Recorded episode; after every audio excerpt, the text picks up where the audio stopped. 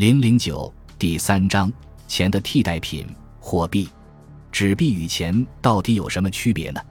如果我们将人类历史上广泛使用的交换媒介进行分类，可以分成商品货币、信用货币和法币。从前面一章的讨论，我们可以看出，以黄金为代表的商品货币具有钱的性质最多，而信用货币和法币，我们只能把它们看成是钱的替代品。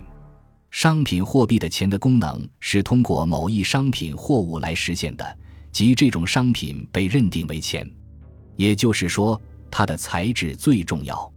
比如，一块一盎司的金疙瘩，无论你在上面铸谁的头像。它都是一块金疙瘩，它的价值以自身重量体现，而非技术。无论你在上面写上多大面值，法币可就不同了，是住在上面或印在上面的那个头像使其成为货币，也就是它的图章最重要，材质不重要。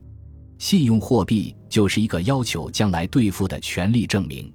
当然，我们今天讨论货币，就不能回避当下的热门话题。电子货币这个问题，我们会在后面的章节里做专门讨论。